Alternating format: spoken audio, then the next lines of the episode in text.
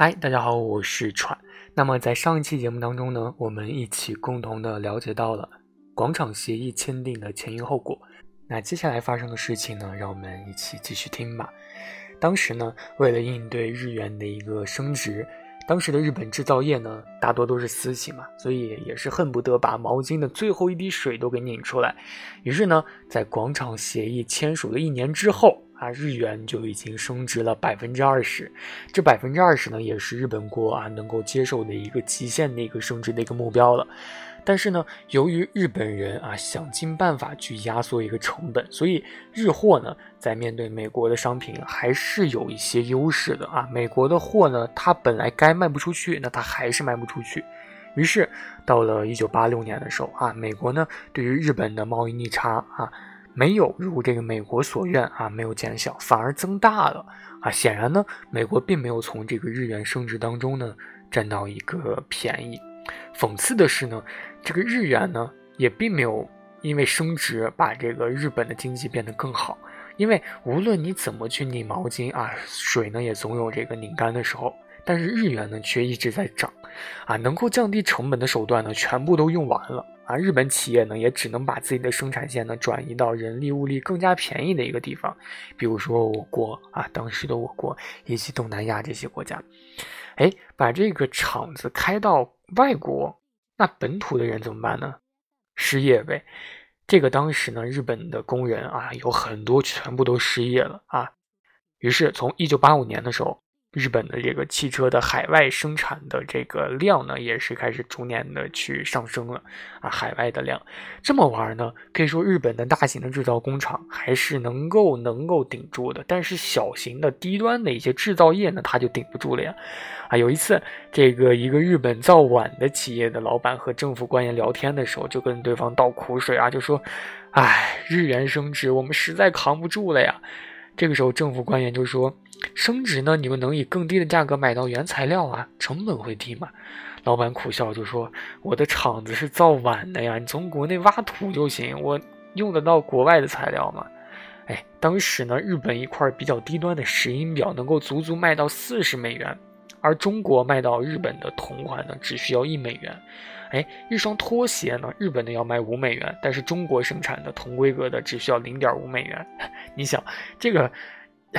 这个虽然说现在就已经很容易理解了，但是当时签订的这个广场协议的这个美日双方呢，他们也是到了现在为止也都没有达到自己当时的一个目的。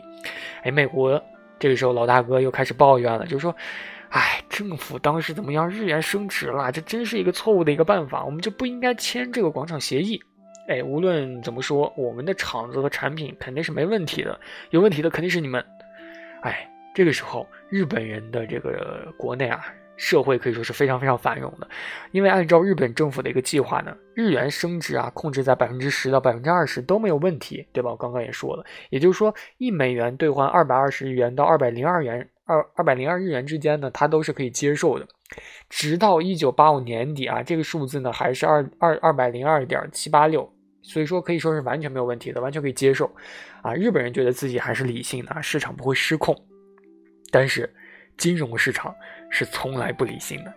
一九八六年的时候，一月二十二日，对于日本炒外汇的代理商来说呢，今天原本又是平静的一天啊，大家也都是照常的看着屏幕上的一个汇率新闻，安静的去填写着买入买出的一个股票啊船票。然后下午一点半的时候，一位日本代理商呢发现国际市场上有一大美元啊，他就像往常一样把这笔美元呢吃了下来，突然。啊！就在他刚买进的时候，电视屏幕下方路透社呢划过了一行字儿：“竹下藏相严明可以接受一百九十左右的一个日元的一个汇率。”啊，这个藏相啊，竹下就是竹下登嘛，藏相就是其实就是日本内阁大藏省的一个首脑啊，也就这样的一个官儿。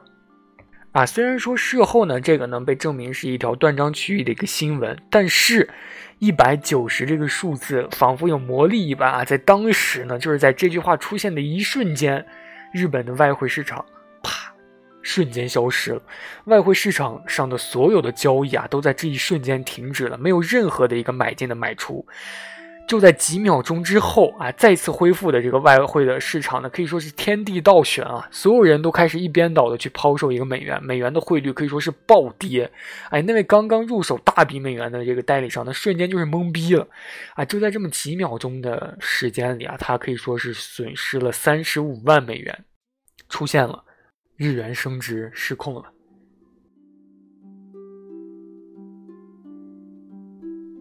自从呢这个日元汇率突破了一百九十之后呢，日本的外汇市场就对于政府的一个控制失去了一个信心，大家呢疯狂的去抛售美元，但是这个行为呢，它又进一步的去推动了日元止不住的上涨，日元呢不受控制的升值，也让很多的日本的小企业开始扛不住了。当时东京的街头开始流传了一个段子，哎，世界上什么东西最赚钱啊？炒外汇呀。只需要卖出美元，买入日元就可以赚钱，傻子都会做。于是广场协议签署了两年之后，日元已经升值了百分之百。这个时候呢，一日元，呸，一美元只能兑换一百二十日元，整整跌了八十日元啊！怎么解决这个问题呢？日本人想到了降息，因为日本政府呢觉得，只要银行降低这个贷款的利息啊，企业贷款呢就更加方便了，有了钱，升值带来的压力就会小一点。同时呢，存款的利息少了，哎，市场上持有日元的也就自然就少了，去买那种利息高的、利率高的那种币种啊，日元哎升值的这个速度呢，可能就会有所减缓。于是呢，一九八六年一月三十号啊，日本这个宣布啊，将这个利息啊，银行的利息从百分之五降到了百分之四点五，然后每过一到两个月，它就降百分之零点五。直到一九八七年啊，一年过过去了，这个从原来的百分之五降到了百分之二点五。你想，根据这个日本政府的构想嘛，利率降低了，存钱的人呢会把钱拿出来去投资到日本工厂等等这种实实体店，对吧？你像原来一百块钱存进去，你可以拿到两块五。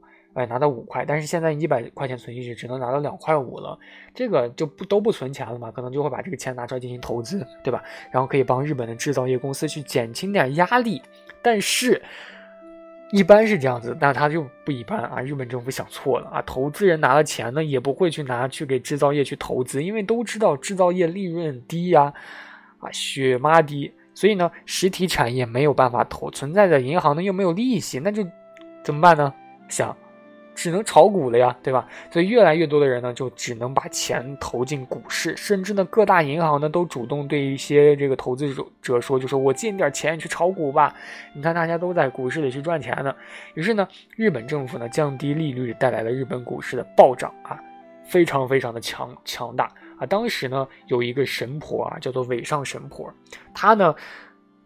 当时的很多人，很多的业界的大佬都会来找他详谈，就说买哪只股票，就说哪只股票会涨，全部都应验了。这个尾上神婆就说：“哎，日本的股票最最近会涨，你赶紧去买。”没想到真的就涨了。为什么会涨呢？其实就是因为这个尾上神婆呢，他非常非常对于这个日本政府的这个啊这个非常的研究透彻。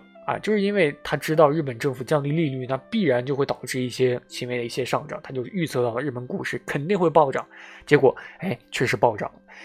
哎，被风吹起来的也不仅仅只有这个股市啊，还有这个房市。那个时候呢，日本有一个叫做瓦塔纳贝的这个社长啊。渡边的一个社长，最早呢他是做这个汽车贸易的，可是呢由于日元升值了啊，汽车的这个贸易的利润反而很低啊，越来越低了，所以他被迫呢就瞄准了房地产的一个生意。这个瓦塔纳贝呢，他最开始只是从银行借了一百亿的日元，在东京买下了一些房子，但是呢，哎，等他喝完咖啡睡了一场觉的时候，这一百日元呢已经变成了一百三十亿日元，这银行看着这个。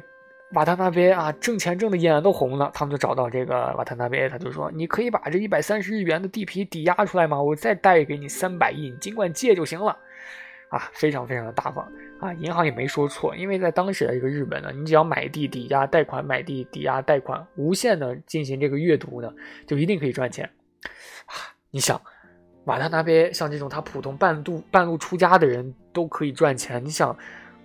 何止百人呢？就像这种人炒房客的，何止千家百家呢？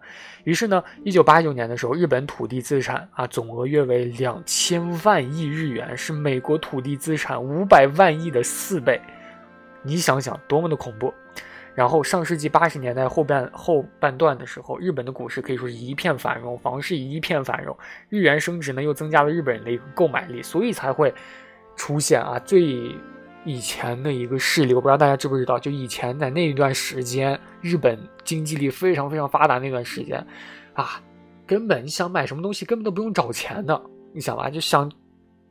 就现在给大家举一个例子，比如说你和你家离这个便利店只有一百米，你还会就不想走，就想打车，花一百块钱去打车，而且打了车之后这个钱都不用找了，就这种感觉。那会儿日本就这样，哇，每个人都背着 LV，每个人都买的奢侈品，就这样，根本就把钱不当钱啊。此时呢，在国内花钱已经满足不了他们的一个欲望了，于是呢，一九八九年一月的时候，三菱财团呢花费十四亿美元。收购了象征美国财富的洛克菲勒中心大厦。同年的九月呢，索尼以六十亿美元的天价收购了被称为“美国灵魂”的好莱坞哥伦比亚电影公司。然后在后一年，九零年的时候，松下也出资六十一亿美元收购了美国的 M M C I 公司，也就是美国的环球影业公司。当时日本人非常的膨胀，非常的飘。甚至扬言，只要卖掉我们的东京，我们就能买下整个美国。你听听，多么的膨胀啊！但是呢，实体经济呢，往往才是一个国家的一个根本的一个命脉。这个时候，后面的事情大家也都知道了，大家都学过，也就是泡沫经济，对吧？当时炒起来的一个股市和房市，这个泡沫是非常非常大的。一旦泡沫破了，哎，没有制造业去兜底呢。整个国家的经济就会崩盘，于是，在一九八九年的时候，日本政府再次决定出手啊，想让过热的这个股市和楼价去降温。于是，日本政府又祭出了五年前使用过的那招，就是调利率。只不过呢，这次是往高调，而且呢，调整的幅度也太大了。啊，从八九年五月到一九九零年的八月啊，日本银行五次上调中央银行的利率，从百分之二点五调到了百分之六，也就是说比原来没有调之前还高了整整百分之一。可是金融市场的反应又完全超过了日本政府的一个预期，在八九年的时候，日本调高利率，九零年。股市在开盘的首日就跌了二百零二日元，也就是说，投资人呢开始去抛售这个股票了。但是抛售的人越多，这个价格跌的也就越快嘛，对吧？就像比如说最近这个股市不是很火嘛，就是因为所有人都在不断的买，啊，已经有的利率，有的股市已经超过了百分之七百，但是最近也是开始跌了嘛，也是逐渐的有不断有韭菜开始入场了，啊，所以。当时啊，没过多久，和日元升值一样啊，日本股市也是开始变成了脱缰的野马，可以说是拉都拉不住了呀。就和之前美国的那个股市，可以说跌了三跌，已经破了，可以说历史上的一个记录，世界都没有见过这么这么久的都没有跌过这三次，对吧？大家以前也是在今年见见证了一个历史。但是其实这个股票它是很奇特的，大家都知道前几天这个，呃，道指呢，它都是很。在不断的跌破嘛，对吧？但是最近也是开始反弹了，哎，也是逐渐的开始跳升，可以说是反弹了好几百点吧，啊，也是创了这个纳指的这个创新高了。所以当时日本股市呢是这个多米诺骨牌的第一块啊。一九九一年的时候，日本的房价也开始一泻千里，据说当时日本的房价跌幅呢超过了百分之六十，哎，可以说是时来天地皆同力，远去英雄不自由啊。这个时候，你别说是当时那个装神弄鬼的伪上神婆了，你就算是天神下凡，你也救不了你啊！可以说他一口气亏了两万七千亿日元啊，欠下了一屁股债。一九九八年的时候，伪上神婆锒铛入狱，判了十二年。而借给他钱的兴业银行呢，也是因此亏损了一千二百亿日元。后面的故事呢，大家都知道了。日本迎来了失去的二十年，从此一蹶不振呐。就是泡沫经济给搞坏的，许多人都认为啊，日本人呢是被广场协议后美元大幅度的这个贬值给搞垮的。哎，其实。当时签这个广场协议呢，还有三个国家啊。广场协议呢签署了两年之后呢，法国的这个法郎西德马克啊，面对美元的升值比例呢，其实和日元也是相差无几的，甚元甚至这个西德马克升值的这个幅度也是略大于日元的。但是呢，我们也并没有看到德国消失的二二十年，法国消失的二十年，却仅仅只有日本消失的一个二十年。啊，我有的时候也也有人说，就是说日本的这个。政府他出手的太不是时候了啊！就偏偏这个时候出手，哎，日本就一蹶不振了。但是我个人感觉日本政府还是对的，因为如果你这个时候不去发难，日后指不定什么时候发难呢？哎，泡沫一破更完蛋啊！这个世界逐渐的发展，你我感觉完蛋的越早可能越好一点其实真正的问题呢，我个人感觉啊，不在这个广场协议，而在于日本自己的这种脱实向虚，对吧？每个人都知道日本的这个经济它都是非常非常虚缥缈的，但是很多人都是投入其中的。因为金融业嘛，你想吸引这个资金的能力，它天生就是很强的啊，很容易就吸走这个实体经济的一个血液。大家都想，日本的教训已经说明了一切啊！金融业呢固然不可或缺，但它呢绝对不可能作为一个根基，也绝不可能让它不受政府的一个管束，任其疯狂的去扩张。啊，当时呢，在日本的制造业开始衰败之后呢，美国也开始复制了日本的一个走向啊。几次的这个国债发下来呢，利润偏低的制造业能够得到的这个投资也在逐渐的去减少啊。美国人的投资人呢，也逐渐把这个钱投入到了股市上、房地产上，去华尔街赚的这个可以说是盆满钵盈。而相对应的呢，美国的制造业也是开始一步步的衰落了下来。美国的汽车之都底特律呢，现在也是变成了一片萧条啊。哪怕有很多一美元就能买下来的房子，也没有人去住了。哎，在过去的十年里，美国的经济增长只增长了百分之三十六，但是这个道指呢，就是这个道琼斯工业指数和这个标普五百指数涨幅却超过了百分之三百，纳指的这个涨幅呢，甚至超过了百分之五百。哎，你听是不是很熟悉？就是前几天那个剧情啊，就前几天美国这个道指和纳指不也涨幅了吗？就这样子。然后呢？呃，美国的这个房地产业也是正式的超过了制造业，成为了美国经济的第一大的产业。后来，美国的金融和农业成了大头，工业也是开始日渐的萎缩了。美国也是成为了这个金融帝国，也开始回不了头了。唉，美国虽然说它的走向可能也并不是自己想象的，就是说能够成为这样的一个感觉，就是说虽然工业萎缩了，但是它的经济却是。还是处于事件的前列，但是日本就可以说好好一似失尽鸟头零落了片白茫茫大地真干净这种感觉，对吧？但是日本可以说也是逐渐吸取了教训嘛，也是开始稳扎稳打。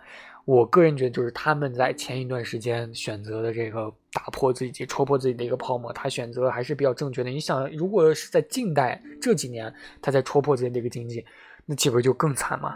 可以说和其他国家完全就没有竞争之力了。但是现在日本还是一个发达的一个国家，所以这个日本当时也算是因为一纸条约把自己的国家玩死了一次，但是也是逐渐的开始发展起来了。我个人觉得，哎，确实这个国家是挺厉害的，对吧？